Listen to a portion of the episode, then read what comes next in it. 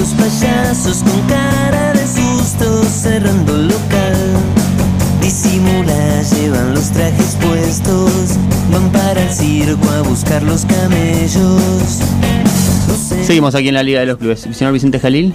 Bueno, ahora sí, eh, pudimos, pudimos contactarlo después de algún problemita que hemos tenido, pero ya está y lo tenemos al aire a, Ma- a Mario Barandiarán, quien es, bueno, referente de La Ujú. Plata Rugby Club, quien estuvo formando parte del cuerpo técnico de los Pumas en aquel Mundial de Francia 2007, en el cual vencieron a los Gallos en dos Ajá. ocasiones. Bronce, ¿verdad? Han conseguido el bronce, tiene su medalla de bronce Mario por supuesto y actualmente está dirigiendo en España y está en este momento al aire y los saludamos Mario, ¿cómo estás? ¿Cómo te va, Vicente? Buenas tardes. ¿Cómo andan? ¿Qué Muy tal? bien. Buenas tardes. Bien, la verdad muy bien. Contanos un poco, Mario, antes de, de adentrarnos en tu historia, cómo es la, la realidad ahí en España, en qué momento está en esta pandemia que está un poco afectando a todos, cómo lo están tratando por allá. Bueno, a ver, lo primero que te quiero decir es que estoy, estoy en este momento yo estoy en La Plata porque producto de la pandemia eh, en, en el mes de mar, en el mes de marzo se suspendieron todas las actividades deportivas.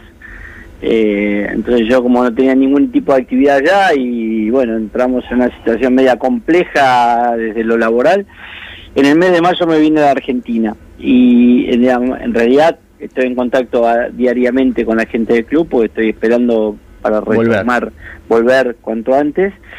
Pero bueno, la situación es, es, es, es rara, ¿viste? Es Mm, medio claro. como que, que, que va y viene, va y viene. Este, por ejemplo, mañana se juega la final de la Copa del Rey, que se tendría que haber jugado en el mes de abril, que no se jugó, entonces recién mañana se juega, es el primer partido oficial que se juega desde el mes de eh, marzo. Y el 25 ya empieza la liga nuevamente.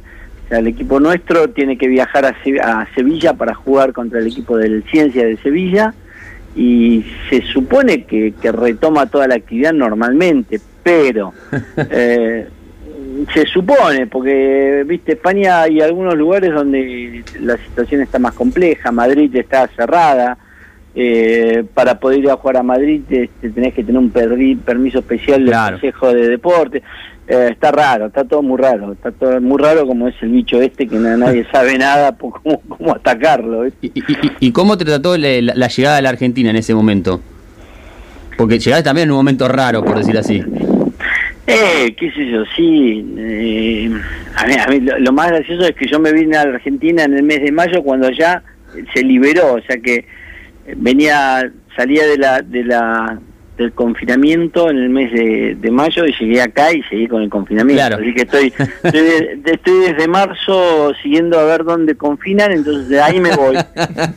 Estás esperando que habiliten otra cuarentena para irte para allá, digamos. Exactamente. Este, ¿Cómo me trató? Y bueno, nada, qué sé yo, por lo menos estoy más cerca de mi familia y eso eso es bueno, porque yo allá estoy estoy, estoy solo, toda mi familia está aquí, en, en- en La Plata, y entonces eso, estar al lado de la familia siempre es bueno. Pero bueno, ya estoy un poco aburrido, ¿no? Ya necesito...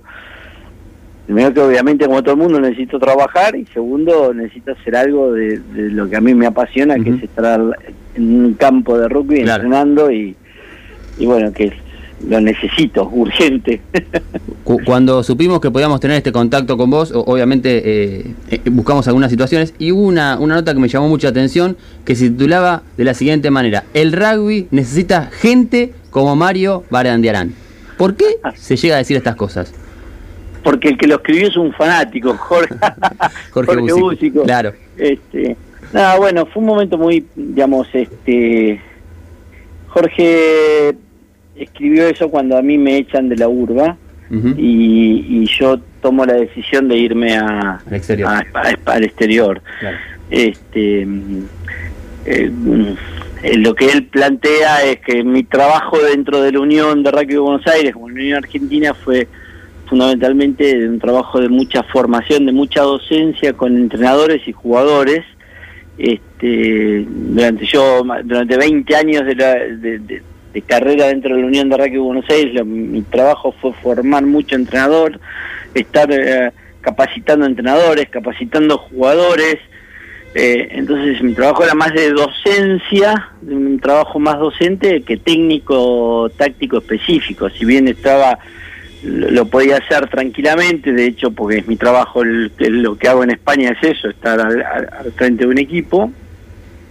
Mi trabajo dentro de lo que fue toda la Unión Argentina, en la Unión de Rugby principalmente de Buenos Aires, pero también en la Unión Argentina, pasaba por eso, ¿no? Por la de formar muchos entrenadores y jugadores como para que la cosa sea más eh, pluralista, más eh, de llegar a mayor cantidad de gente y fundamentalmente trabajar sobre los clubes que, que menos menos posibilidades de formación de entrenadores tenían, ¿no?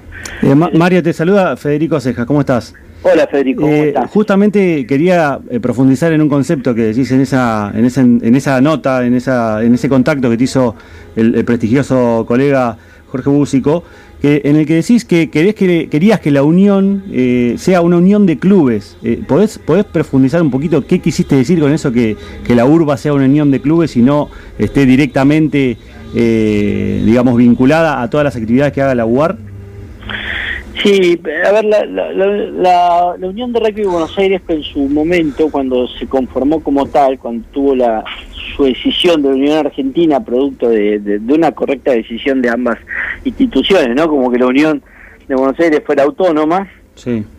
lo que tenía de lindo era eso, que era una unión autónoma, que hacía, ten- tenía sus propios proyectos, su propia política, sus propias este, actividades, Eh, hasta la llegada de, bueno, la, la- la- última, las dos presidencias de Gradín, la de Sí. Roban y, y la actual, en, en la cual se pasó a ser muy dependientes de la Unión de, de la, de la Unión Argentina. Sí. Entonces, a mí me parece que está bueno que nosotros tengamos parámetros en común en- con, con, con la Unión Argentina, pues está bien, hay que trabajar en, en forma mancomunada para el crecimiento del rugby argentino, pero sin olvidarse de la autonomía de los clubes de Buenos Aires. Los clubes de Buenos Aires eh, son son son este son muchos, son 92 clubes que cada uno tiene una realidad absolutamente distinta. Claro. No se puede legislar en función de que todo todo vaya para el seleccionado, todo sea para el seleccionado. Yo soy un fanático del rugby de clubes y que como consecuencia de un buen trabajo del rugby de clubes este, aparezca la situación del seleccionado. Pero eh, hoy por hoy la, la actividad de selección parece que es prioritaria. ¿viste? Es prioritario abastecer a los Pumas para, para jugar un buen, una- un buen torneo del, mm, ay, del Championship, bueno, ahora del Tres Naciones que se jugará ahora el mes que viene Sí. y el- lo que fue el Jaguares, entonces todo, todo basaba en eso, en la alta competencia.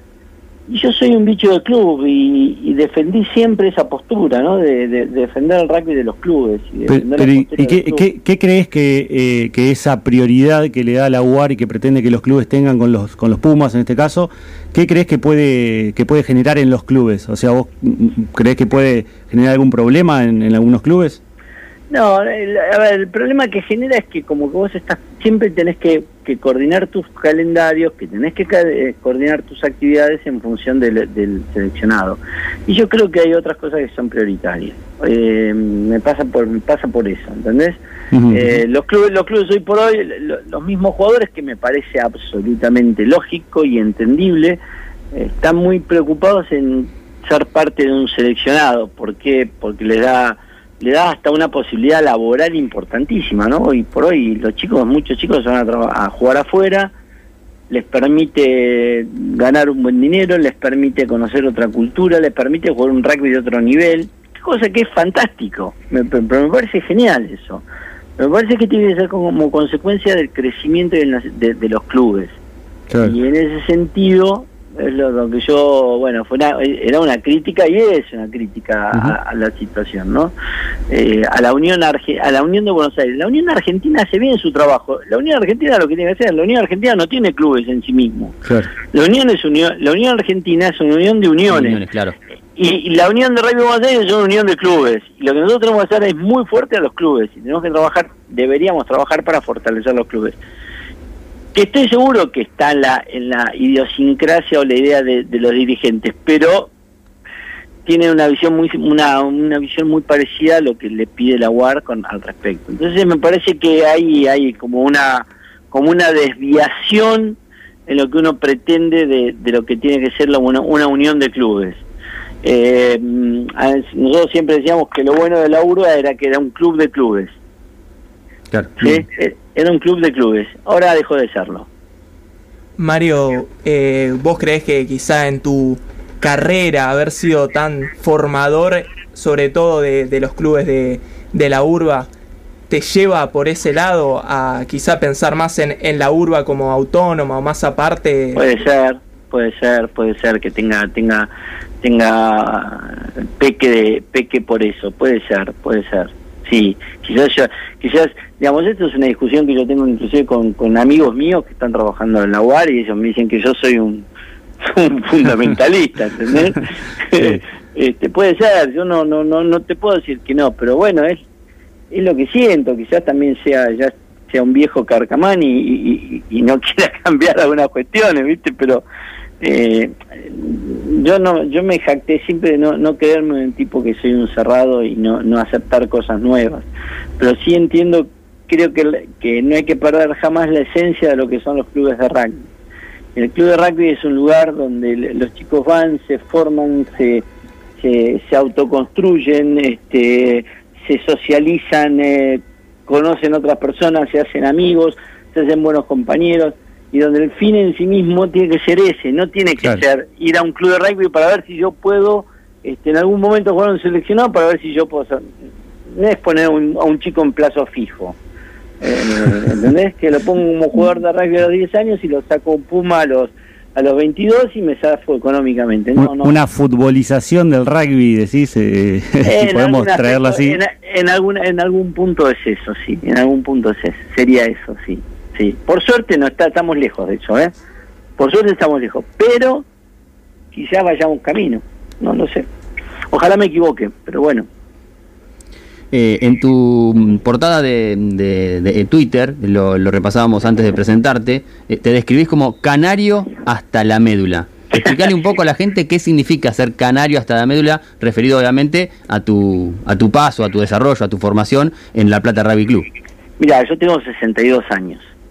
Eh, cuando tenía 6 años, mi padre me llevó a jugar al rugby a La Plata Rugby Club. Y desde ese momento no me fui jamás. Siempre que me he ido ha sido por situaciones laborales, pero no, no, he, no he jugado en otro club, no he entrenado en otro club. Eh, salvo ahora, El- mi primera experiencia en otro club este, es, es ahora y es en España, este, y lo he hecho a los 58 años, o sea que eh, si vos me preguntás, es ser canario hasta la médula es entender que lo que en, algún momento te diré que hasta el club es mi, es mi casa, ni siquiera es mi segunda casa, porque creo que hay momentos de mi vida, hasta en mi vida personal ha influido tanto que ha hecho que, que sea mi casa y no mi segunda casa, ¿no? Entonces, este, yo del club tengo mis mejores recuerdos, tengo las cosas más lindas vividas, es donde paso la mayor cantidad de tiempo cuando, cuando estoy acá. Eh, ahora me resulta muy extraño porque desde mayo que estoy acá no he podido pisar porque como el club está cerrado por el tema de la pandemia no he podido ir. y Esa es la primera vez en la vida que pudiendo ir no voy. Entonces, eh, ¿qué significa ser canario hasta la médula? Decir que cada vez que me preguntan de qué club sos y yo digo de la Plata Rugby. No, no, pero eh, no, no, yo soy de la Plata Rugby. Después de fútbol puedo ser de otro club, pero para mí el club es la Plata Rugby. No, no, no, no soy ni de estudiante ni de gimnasia. De hecho soy de independiente, pero mi, mi, mi- mi club es la Plata Rugby. Eso significa ser canario hasta la médula. Bueno, un poco para eh, escuchar a alguien que siente el club como vos, tenemos un testimonio para compartir con vos, eh, lo escuchamos. Hola Marito, querido. Eh, bueno, te habla Baby Ramos. Me enteré que te están haciendo un homenaje. Así que, nada, mandarte un gran abrazo. Compartimos muchos momentos, entre- sobre todo eh, vos como entrenador y nada, después como siempre, amigos del club y conocidos desde, desde hace mucho tiempo. Así que, nada, ojalá que o, o te vuelvas a ir por una gran oportunidad o que te quedes acá para, para dar una mano al club como siempre hiciste. Eh, así que nada, te mando un abrazo grande, un saludo para todos y nos estamos viendo. Chicas, ¿verdad? Sí. Qué grande, Baby, grande, un fenómeno. Con Baby, con Baby es una cosa muy loca, pues Baby es de esos chicos que ve- ven de un club de Varela, Varela Junior, el hermano Nico, y desde muy chico lo, lo empezábamos a estar con ellos, entrenar, después tuve la suerte de, de, entrenarlos en, en la primera y después estar siempre con ellos, y esos tipos con los cuales vivís muchas muchas cosas, viste muchas alegrías y muchas tristezas, y en definitiva vivís muchas cosas de la vida. Eh, una gran persona, sobre todo una gran persona y, y como jugador era increíble, ¿no? Porque era, tenía una, tenía unos cojones que eran iba- era fantástico. Gran persona, me alegró mucho escucharlo, qué bueno.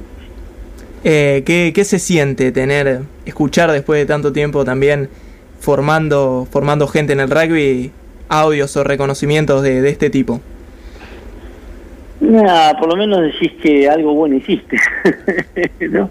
Eh, en definitiva, no, no, no, no, no, no, uno no hace esas cosas para, para buscar ningún tipo de reconocimiento, simplemente lo haces porque te gusta, eh, tiene que ver con tu vocación, en mi caso mi vocación docente, yo soy profesor de educación física, entonces sí, el rugby lo que ha hecho es aunar dos pasiones, ¿no? una como es la educación y la otra como es el rugby, ¿no? Este, por suerte el club me permitió llevar adelante esa situación, es lo que también me permitió un poco hacerlo en la urba y lo que estoy haciendo en este momento en, en el BRAC de España, ¿no? Es como decir, bueno, ¿qué es, qué es, qué es entrenar? El otro día una, una compañera mía, una gran docente y, y entrenadora de, de hockey, eh, ella me, hablando de- estábamos hablando de lo que era el entrenamiento, me dice, yo no entreno, yo voy a dar clase. Porque Qué bueno. cada- es genial y me parece un concepto genial al cual modificó totalmente mi historia. Entonces cada vez Sí. que yo ahora hablo con él, no, yo no soy yo voy a dar clase. Cada vez que voy, a- que voy a una cancha de rugby a entrenar, yo voy a dar clase. ¿Qué significa esto? Que yo necesito es que el jugador disfrute mucho la actividad que nosotros estamos llevando adelante, no solo que la disfrute, sino que además aprenda lo que vos estás intentando transmitirle, ¿no? Entonces, si vos no lográs que un jugador disfrute, si vos no lográs que un jugador aprenda, estás fallando en tu en tu en tu rol de, de entrenador. Entonces, me pareció genial esa esa definición de María Eugenia. Entonces, eh, no voy a entrenar, voy a dar clase. Y, y bueno, a partir de esa charla que yo tuve con ella es que modifiqué hasta la forma de, Claro. de, de- de- de referirme a mi a mi función, ¿entendés? Y, y me parece que es muy válido lo que ella me, me, me enseñó, ¿no? Me parece que es muy, muy válido. Ah, Hablando de tu paso por, por los Pumas, mencionábamos aquel eh, histórico bronce conseguido en Francia 2007. Alguien relacionado a esa época también te dejó un mensaje y lo escuchamos. Hola Mario, aprovecho este momento para y esta invitación que me hacen de, de esta nota y de esta radio para mandarte un gran abrazo ahora en Australia, preparándonos para un durísimo desafío, pero sobre todo aprovechar este momento para saludarte, para ver cómo, cómo estás vos y, y para saludar fundamentalmente a un amigo, a una gran persona y además a un maestro del juego y del rugby. Así que un gran abrazo para vos y gracias a la radio por haberme dado esta oportunidad de poder saludarte. Chao. Ese El era Tano, el, el Tano Tano. Exactamente. Ajá, qué grande el Tano. Mirá vos, qué, qué buena, qué buena, qué buena sorpresa, ¿no? Me imaginé jamás. Está en Australia en este momento Claro. con los con los Pumas, está en su nueva función de manager. Este, y bueno, yo soy un enorme agradecido a él porque eh, él fue el que me llevó a, a, a Pumas a dar esa, esa experiencia, con él compartimos esos cuatro años de, de intensa actividad, de una- un trabajo rarísimo, ¿viste? Porque nos juntábamos, este, nos juntábamos creo que tres veces al año, porque era una cosa muy loca, salvo para el Mundial y, y era todo tan intenso, tan distinto a lo que es ahora. El otro día leí una, tona que, una nota que le hicieron, decís que él está subido a un tren de alta velocidad en comparación a como cuando nosotros trabajábamos en el 2007, ¿no? Porque bueno, ahora todos los chicos son profesionales, este, pero bueno, una gran experiencia, qué linda, qué linda sorpresa. ¿Y en qué, en qué momento, Mario, dimensionaste lo que lograron en ese mundial?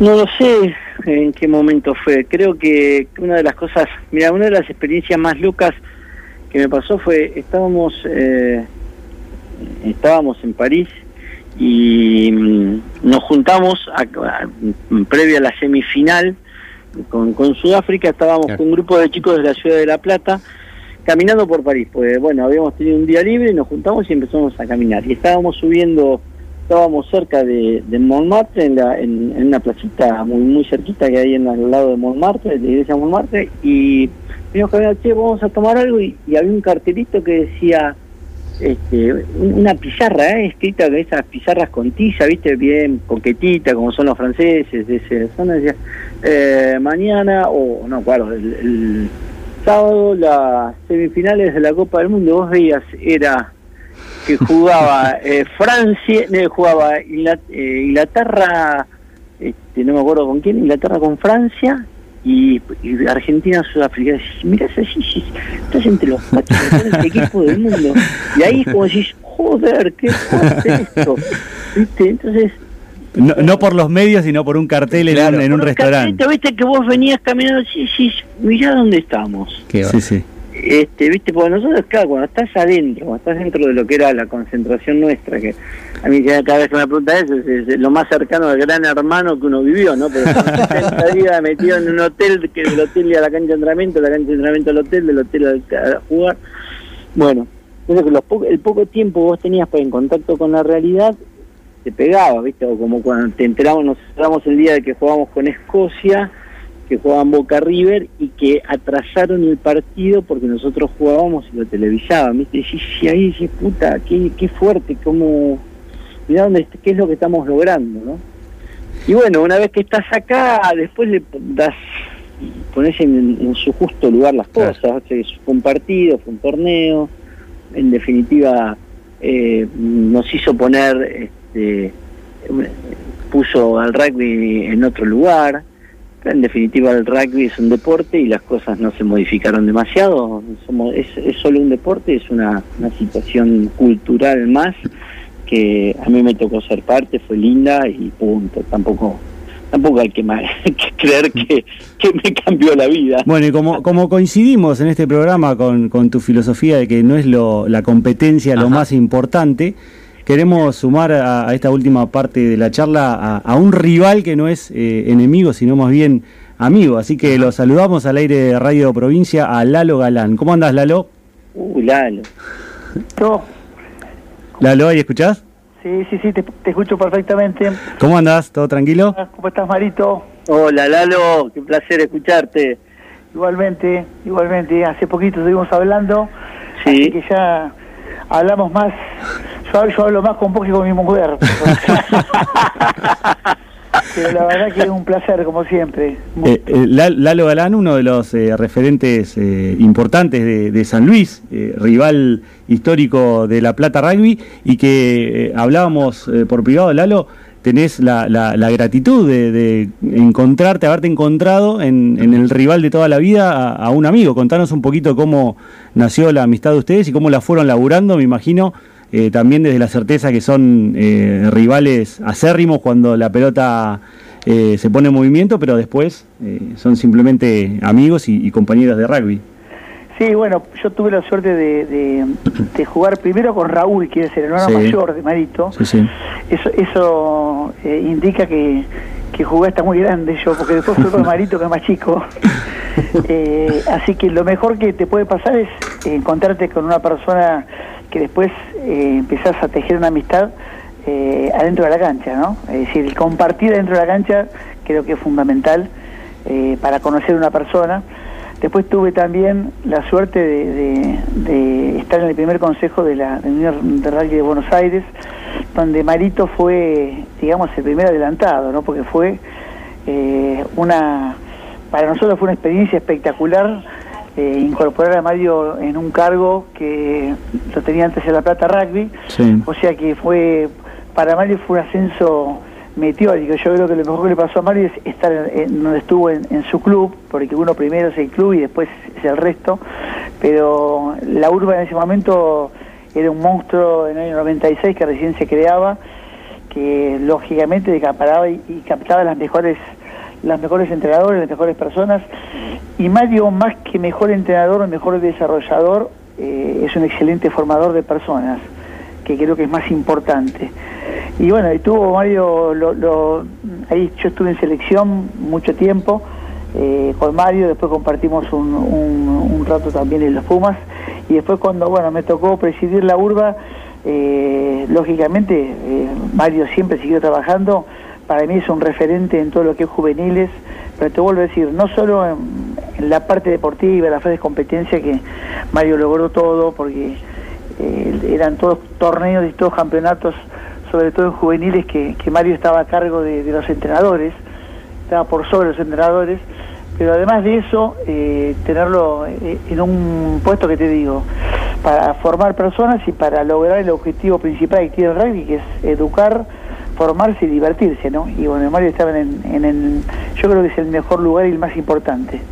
Eh, así que bueno, también tuve la, la suerte de estar ahí con Mario y tejer una amistad, después tuvimos giras a Sudáfrica, tenemos un grupo de amigos que comemos asado cuando Mario nos acompaña acá y, no está en España, tenemos un grupo, la verdad que eh, muy divertido, muy heterogéneo y muy diverso, eh, que bueno, pero que está eh, vinculado y eh, con un lazo y con un vínculo muy fuerte en la amistad, ¿no? que es lo más importante, una de las cosas más importantes que nos da el rugby. ¿no?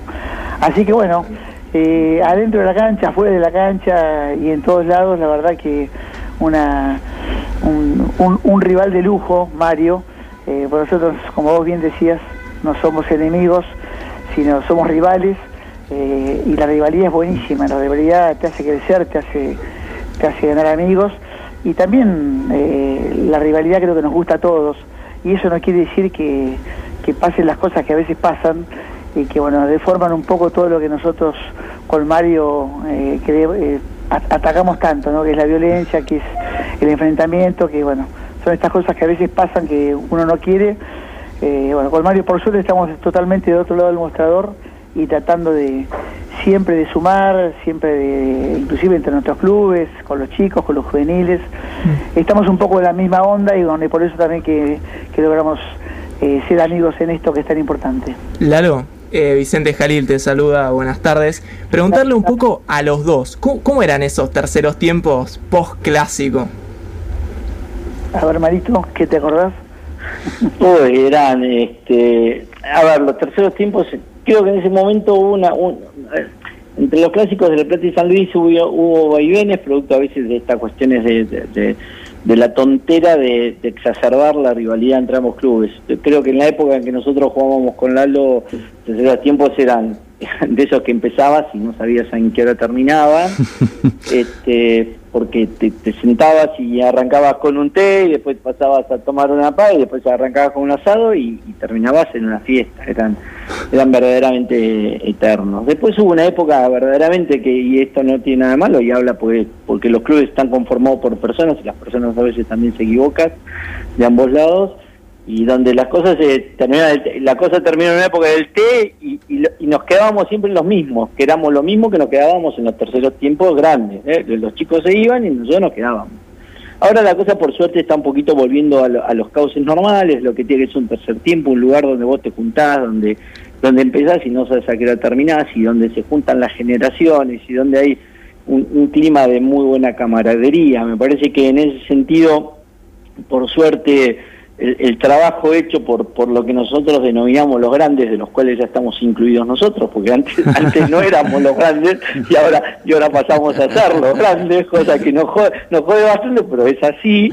Este, creo que ese trabajo es empezar a decir, vamos a poner las cosas en su justo lugar, muchachos, jugamos un partido, ganamos, perdemos, este, n- y, y listo, ya está, se acabó, es un partido de, de esto, es- parte del deporte, es la lógica del deporte, este, ganar o perder, que eso, raramente empatás, pero este, mm, creo que los terceros tiempos han vuelto por suerte a ser lo que, lo que eran, han vuelto a ser lo que deben ser, este, y bueno, porque están compuestos, los terceros tiempos están compuestos por seres humanos, los seres humanos a veces nos equivocamos y tomamos decisiones equivocadas y, y, y en esa pasión nos equivocamos y tomamos decisiones equivocadas. Creo que ambos clubes en algún momento de, de- la historia de ellos, este, sobre todo la, parte más joven, tomó algún un, camino equivocado y por suerte esto se está revirtiendo en este momento.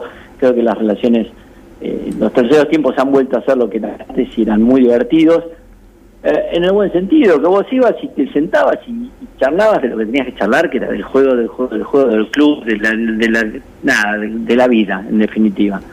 Este, esa es la visión que yo tengo de los terceros tiempos con, con, con respecto a, a San Luis.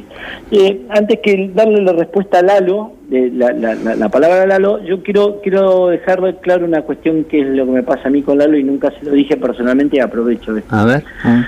Eh, Lalo, más allá de todo lo que él planteó, que es absolutamente cierto que nos tocó vivir cosas juntas desde, el año este 95 que se creó la URBA, fines del 95, después todas esas cuestiones que vivimos, eh, Lalo debe haber sido el dirigente más fiel este, que se comportó conmigo. Fue el tipo que siendo presidente de la URBA este, me permitió a mí sin ningún tipo de problema, me dio permiso como para irme con, la, con, la, con, la, con los Pumas, siendo yo empleado de, empleado de la URBA, me dijo te vas, no, hay ningún problema, te seguimos, este, te apoyamos, estamos en esta cuando tuve algún tipo de problema personal en, estando en Urba fue el único que me trató como, como un amigo y no como un dirigente y es una de esas cosas, reconocimientos eh, que yo tengo desde el humano de Lalo y no como dirigente. Yo, yo creo que últimamente eh, hay veces que el dirigente una vez que asume su cargo se olvida la cuestión humana y se pone en su cargo de dirigente, situación que no, le, no pasó nunca con Lalo. Y tan, tan es así que yo tengo muy buen trato con mis ex compañeros de trabajo de la Unión de Radio Buenos Aires y lo siguen reconociendo como la, mejor persona como presidente, además de haber sido un muy buen presidente, un muy buen tipo.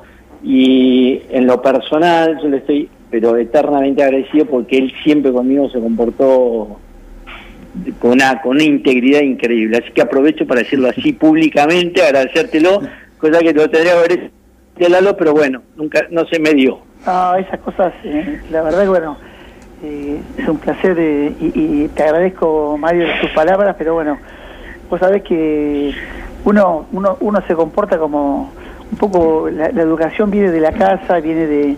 Pero bueno, se va nutriendo de un montón de cosas y cuando se, cuando se encuentra con gente que tiene la misma educación como vos y que vivimos las mismas cosas y las sentimos de la misma manera, creo que hay que portarse siempre de la misma forma, ¿no? Eh, para, a lo mejor para mí y para vos estoy seguro que también se te hace fácil resolver un montón de cuestiones y, sabemos dónde ponerlas, pero bueno, también está en, el mérito de las personas, y en este caso en, el mérito tuyo, de, lo que le dabas a la urba, de, ahí no había horarios, no había tiempos, no había absolutamente nada.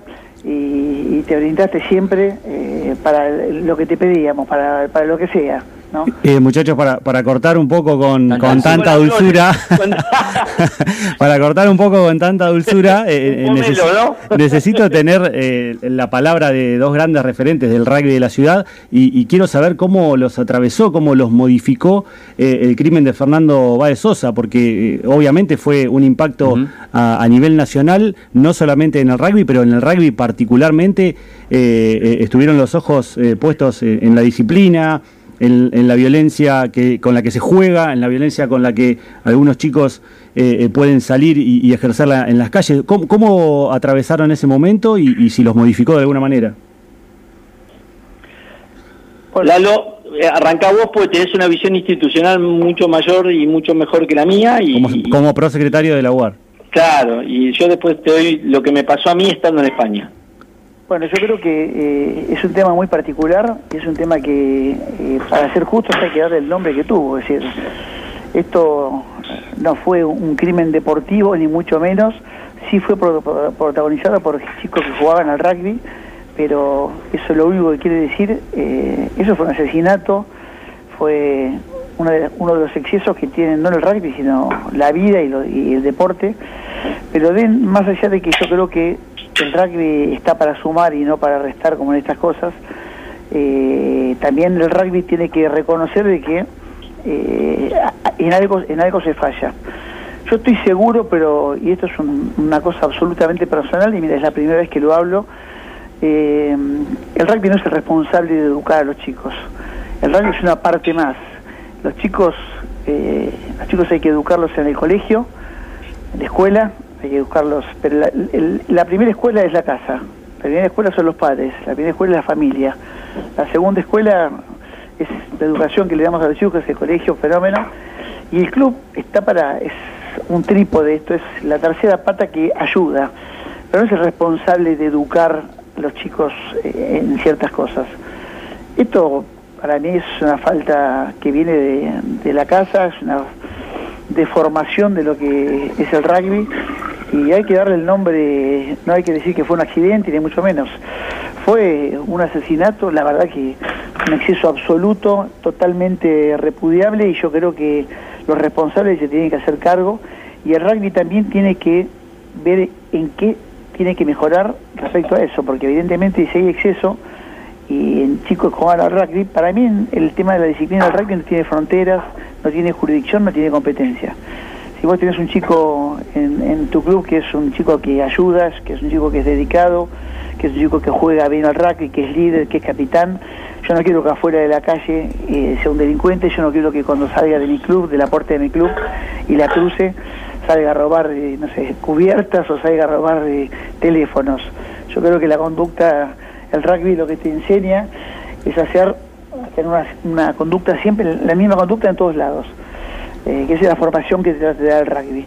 Entonces, acá ha habido alguna falla, ha habido, ha habido algún, me parece, alguna desviación de las conductas, y el rugby, si bien no es el responsable directo, se tiene que preocupar por eso y tiene que ver en qué mejora. Claro. Porque eh, creo que es, es, es muy, muy importante, eh, más allá del periodismo, este tema estuvo en, un- los noticieros por más de cuatro meses, creo que fue récord. Yo no sé si porque no había nada que hacer en el país, que no lo creo, pero fue eh, un acto, un caso emblemático, pero más allá de eso, era cada dos palabras se decía la palabra rugby, y nosotros vemos que todos los días debe haber asesinatos, debe haber cuestiones así eh, penales de gente que juega al softball, al rugby, al fútbol, al vóley al básquet, pero bueno, el rugby está visto desde el punto de vista que el rugby, el jugador de rugby se prepara de mejor forma, está en ventaja, digamos, eh, física respecto a, otros deportes y por eso tiene mayor responsabilidad. Y puede ser que, que lo tenga, puede ser. Eh, pero me parece que tenemos que hacernos cargo de la parte que nos toca y alguna parte nos debe tocar. Así que yo creo que estamos ahora en un programa en la UAR que se llama eh, que es Rugby 2030, Ujú. que es un, un programa que tiene Sí, sí. muchísimas, muchísimas aristas y muchísimos subprogramas que hacen a la educación, que hacen a la disciplina, que hacen a las conductas y que hacen a la mejora que tenemos que tener sin ninguna duda, ¿no? Porque en algo nos hemos equivocado. Mario. Eh, comparto plenamente lo que dijo Lalo. Lo, lo importante, creo que, que ellos lo que están planteando desde, desde el área dirigencial, es lo mismo que lo que tenemos que hacer los entrenadores, es dejar de hablar de preocuparnos por el tema, sino ocuparnos del tema. Eh, y creo que el rugby lo está haciendo. Eh, a mí me molestó enormemente, se imaginás, porque además es- es este- esa estigmatización de, de ru- rugby igual sinónimo asesino, eh, a punto tal que el otro día escuchaba una entrevista, nada que ver, pero escuchaba una entrevista a, a Ciro, el de los Pertes, decía, y, no sé cómo salió, con un cocinero, entró con tres o cuatro amigos, viste, mucho fortachudo, y salió así, decir, sí, rugbyers, diciendo, rugby sinónimo de, de- de patotero, de, de- de asesino, y me molesta enormemente porque tengo claro qué es lo que hacen los clubes para no tener eso. Ahora, también es cierto que, nos tenemos que hacer cargo de que hay cosas que no hemos hecho bien.